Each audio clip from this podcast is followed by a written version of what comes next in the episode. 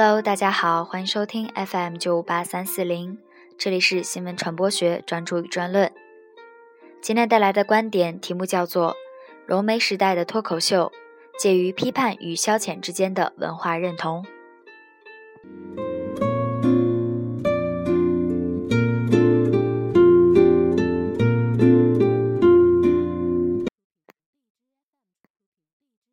脱口秀以其批判风格，淡化了大众文化的平庸特性与消极色彩，在娱乐沸腾的时代，保持着一种相对理性的姿态，也算是流行媒体文化中的稀缺资源。无论对于电视还是网络来说，脱口秀节目首先要关注节目宗旨和定位，脱口秀主持人应有学养的积淀以及社会责任感的担当意识。主持人能否将人人心中所有而口中所无的声音真诚地表达出来？如何实现社会文明的道德重建？这才是一档优秀节目的灵魂和精髓之所在。在齐格蒙特·鲍曼看来，脱口秀似乎拥有化腐朽为神奇的魔力。脱口秀节目使得关于私人生活的社会话题合法化，他们使不可谈论的变得可以谈论。使让人感到羞耻的东西变得体面起来，并且将丑陋的个人隐私变成引以为荣的东西，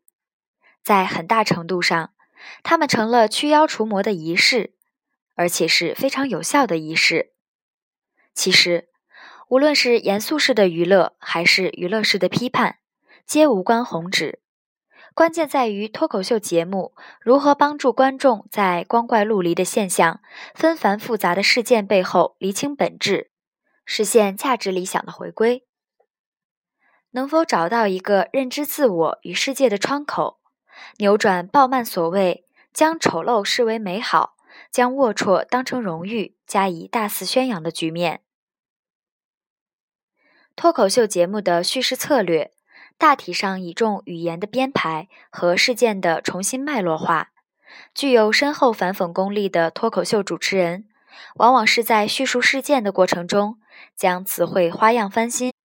并辅之以隐喻、双关、借代等各种修辞手法，语言游戏玩得炉火纯青，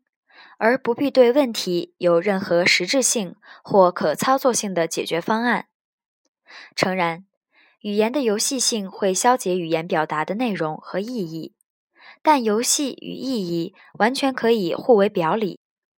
众所周知，脱口秀主持人大都有一个共性，即敢为天下先，虽千万人吾往矣的热忱。说到动情处，往往酣畅淋漓、大放厥词；而一语中的、道破天机，则是脱口秀节目的题中应有之意。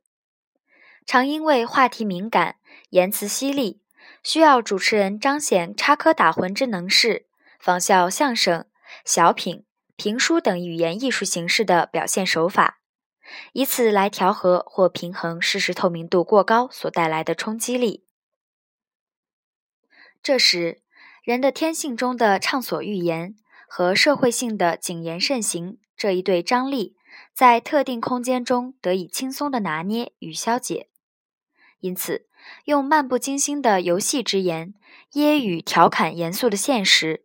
往往更容易直指流弊、把脉正喉。故而，大量时政类脱口秀、文化类脱口秀的应运而生，也就不难找到社会学意义上的理据了。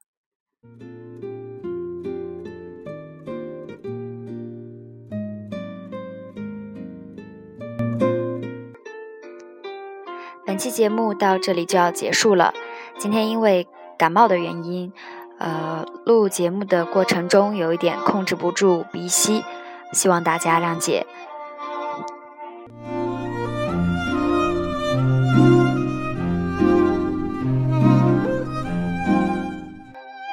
感谢大家收听，我们下期节目再见。